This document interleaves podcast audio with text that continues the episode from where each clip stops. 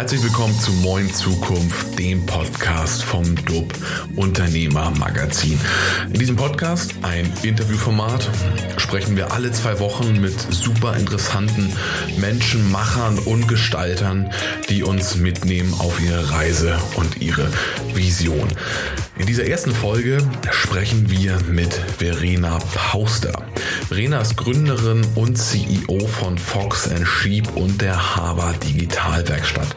Verena hat sich dem digitalen Leben und Lernen unserer Kinder verschrieben und mit Apps wie Schlafgut, kleine Bauarbeiter oder Streichelzoo können sich Kinder behutsam und spielerisch an die digitale Welt herantasten. In der Haber Digitalwerkstatt werden sie dann dazu befähigt, hinter die Benutzeroberfläche zu schauen und die digitale Welt aktiv und kreativ zu gestalten.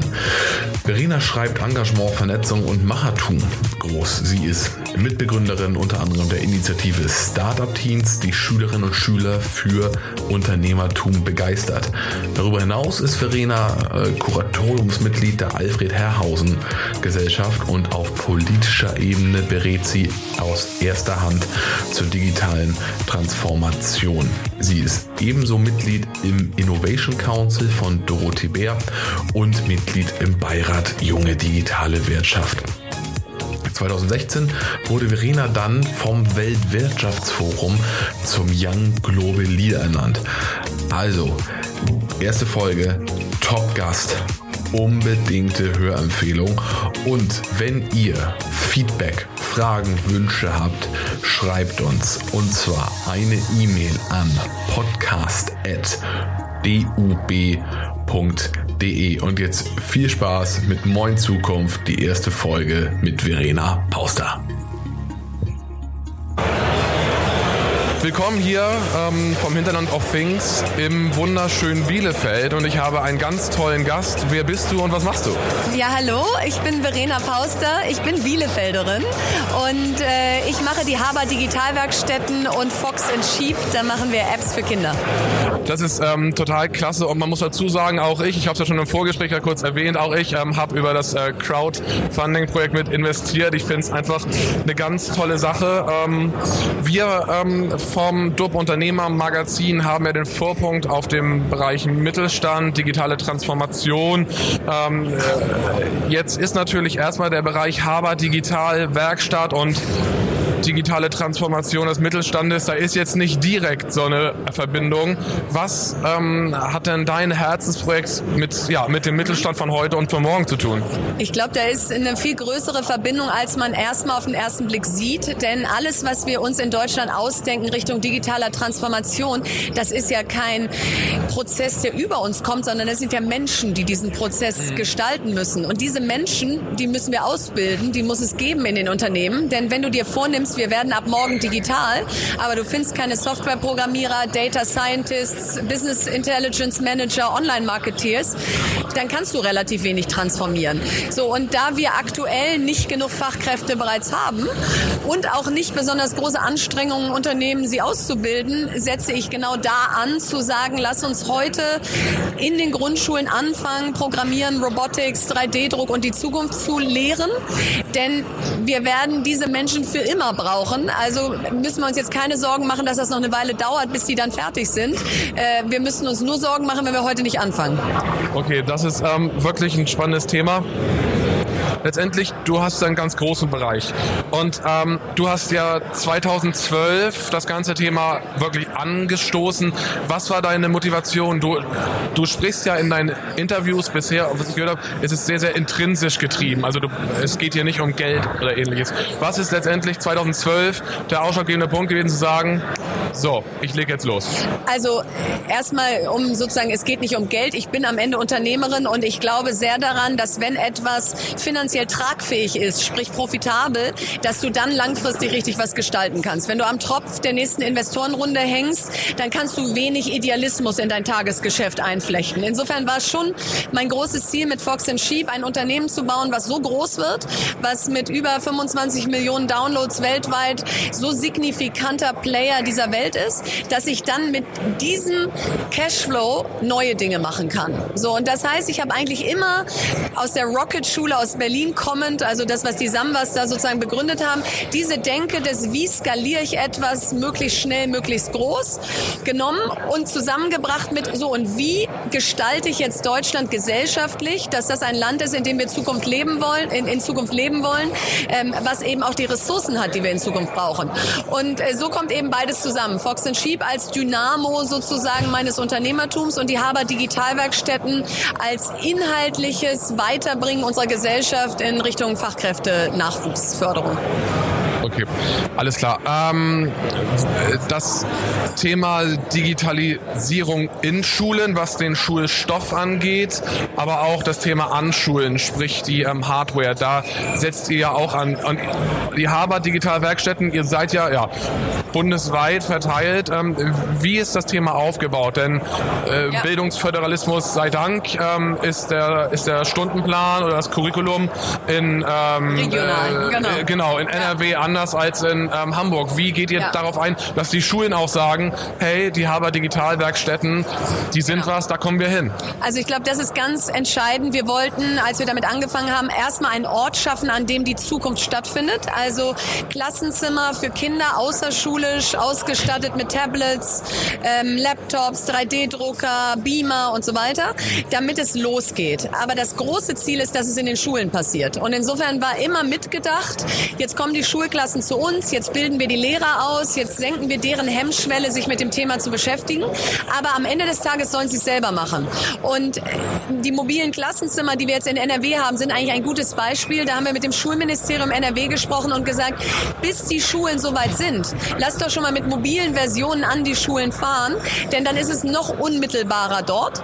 Und ich glaube, das ist äh, der Weg, den wir gewählt haben. Wir haben erstmal außerhalb der Schule Tempo aufgenommen und gemacht, wo noch keiner mitreden durfte, weil außerschulische Orte kannst du selber entscheiden, kannst du auch überregional ähm, ausrollen.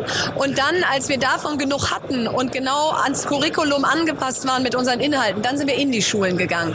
Und da konnten wir schon auf drei Jahre Proof of Concept zurückblicken und sagen, liebe Lehrer, wir haben das nicht gestern mal uns ausgedacht und jetzt mal hier ein bisschen ähm, ausprobiert, sondern wir haben schon richtig viele Schüler und Lehrer hier geschult und jetzt möchten wir das auch bei euch an der Schule direkt machen. Und das hat viel Vertrauen geschafft.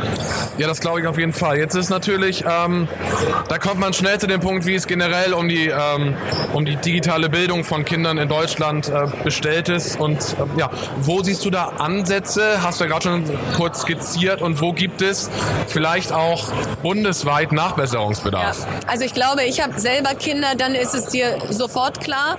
Aber auch wenn du dich einfach ein bisschen mit Themen wie Digitalpakt und so beschäftigst, weißt du einfach, wir sind da nicht gerade Vorreiter, wenn es darum geht, die Bildung der Zukunft zu denken.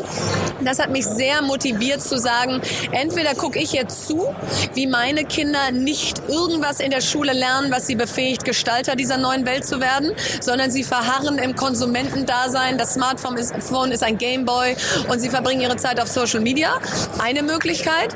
Andere Möglichkeit, ich bin Unternehmerin, dann lass doch mal in diesem Bereich was unternehmen, der eigentlich erstmal nicht so der naheliegendste ist. Ja? Weil wenn du irgendwie morgens aufstehst und sagst, ich möchte Unternehmerin sein, dann fällt dir jetzt nicht sofort der Bildungsbereich ein.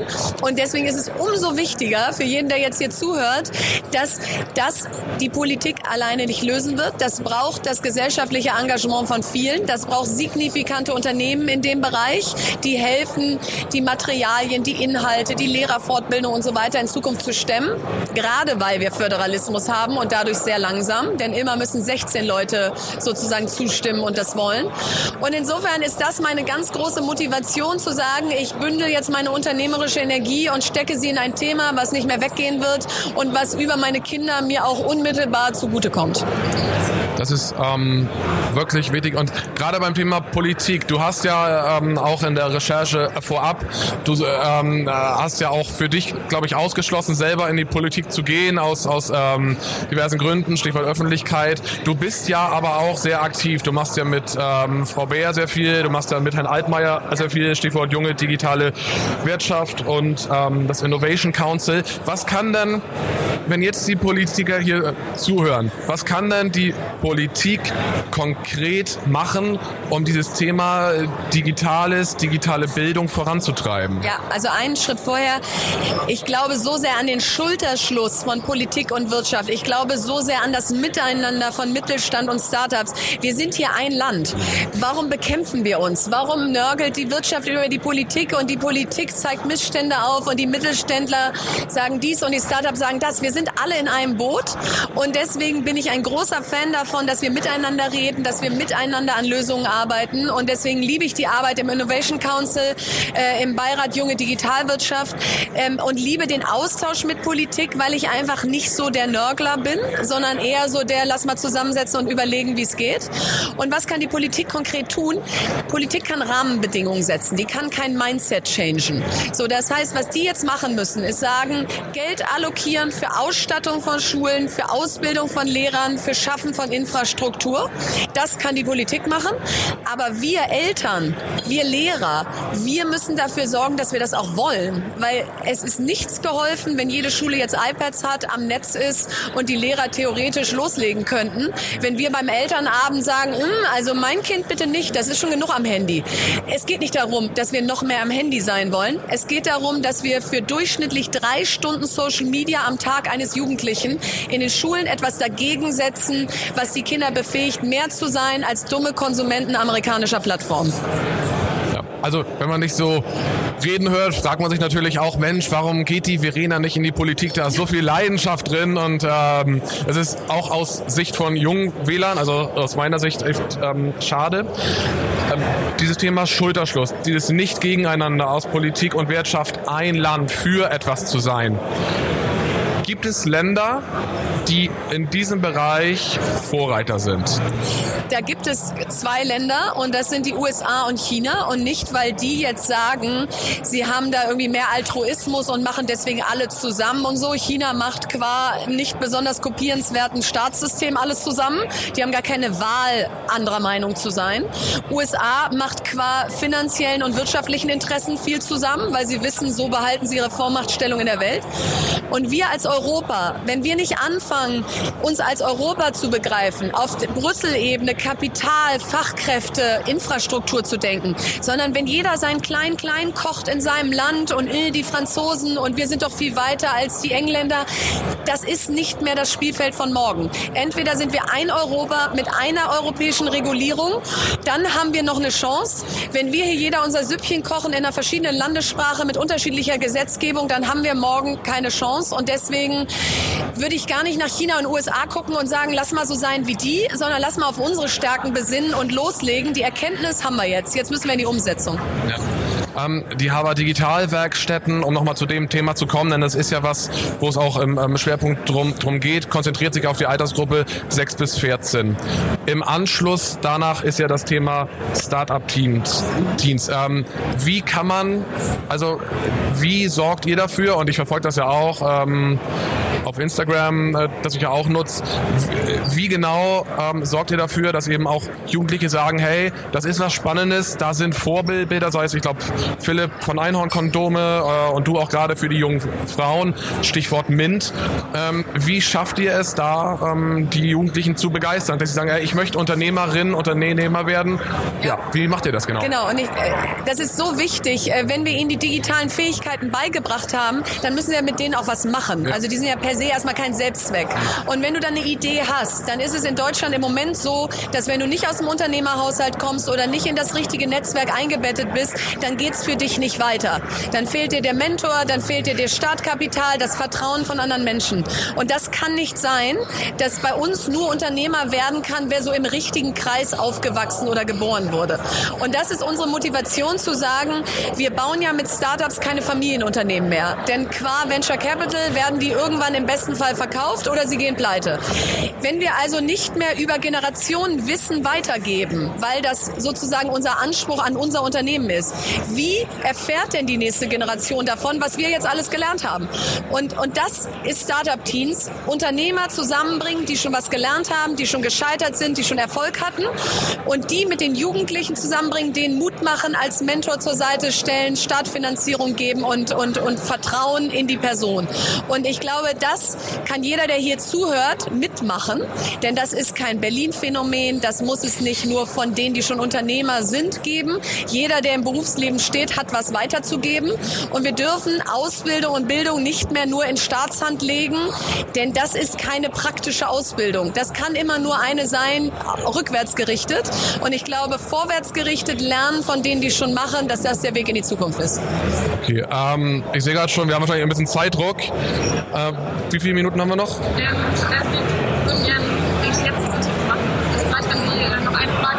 ja, alles klar. Ich stelle noch eine äh, Frage. Ähm, und zwar zum Bereich noch wichtiges Thema Schere in der Gesellschaft. Ja. Wenn man jetzt erstmal Haber Digitalwerkstätten hört, Unternehmertum in Lippstadt oder in Hamburg, jetzt sagen einige, oh, das ist doch bestimmt was für, ähm, für, die, für, die, für die Oberen. Ähm, äh, mein Kind möchte gern programmieren oder ich möchte es gern ranführen, wenn ich einfach nicht die materiellen Möglichkeiten habe ähm, oder im ersten Schritt. Was kann ich tun und ja, wie ja. kann ich mein Kind unabhängig vom Einkommen der Eltern Eltern zum, zu den Digitalwerkstätten bringen? Wir haben von Anfang an gesagt, das darf keine Frage des Haushaltseinkommens sein, ob man digitale Bildung lernt. Denn wir haben eh schon eine große soziale Ungerechtigkeit in Deutschland. Und wenn wir die jetzt zementieren durch digitale Ungerechtigkeit, dass ich auf dem Land nur Edge habe und gar kein Lernvideo gucken kann, wenn ich irgendwo wohne, wo es keine Digitalwerkstatt gibt oder ich habe das Geld nicht, dann wird nichts besser in diesem Land. Dann machen wir einfach nur für die wenigen, die eh schon viel haben, noch mehr. Das heißt, wir haben von Anfang an ein digitale Bildung für alle e.V. gegründet, gemeinnützig, von Spenden finanziert und gesagt, jedes Kind in diesem Land, was teilhaben möchte, soll die Chance dazu bekommen. Das sind Stipendienprogramme, das sind kostenlose Schulbesuche in unseren Digitalwerkstätten. Wir fördern Mädchen besonders. Wir machen Girls Days an all unseren Standorten, wo wir Mädchen und Technik zusammenbringen. Also ich glaube, in der Welt von morgen geht nur noch beides, dass wir unternehmerische Lösungen für alle denken und indem wir auf der einen Seite ein For-Profit-Vehikel haben für die, die sich leisten können und auf der anderen Seite ein Non-Profit-Vehikel, damit alle teilhaben können.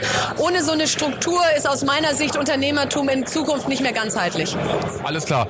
Letzter Punkt, wichtig, ähm, wenn jetzt die Hörer wissen möchten, wo können ich mich informieren? Über Haber. URL, wo ja. kann man gucken? Also am allerbesten folgt man mir auf Instagram, Verena Pauster, denn da erzähle ich auch in meinen Stories über genau diese Themen. Ich erzähle relativ wenig über, äh, wo ich gerade Kaffee trinke, sondern eher über Bildungsthemen und was in dem Bereich vorangeht. Ähm, digitalwerkstatt.de ist unsere Website für Kurse. Und wenn man alles über mich wissen will, geht man auf verenapauster.de. Äh, dann bleibt keine Frage mehr offen. Klasse, vielen Dank. Das war Verena Pauster. Verena muss los. Danke. Ciao, ciao. Super. Vielen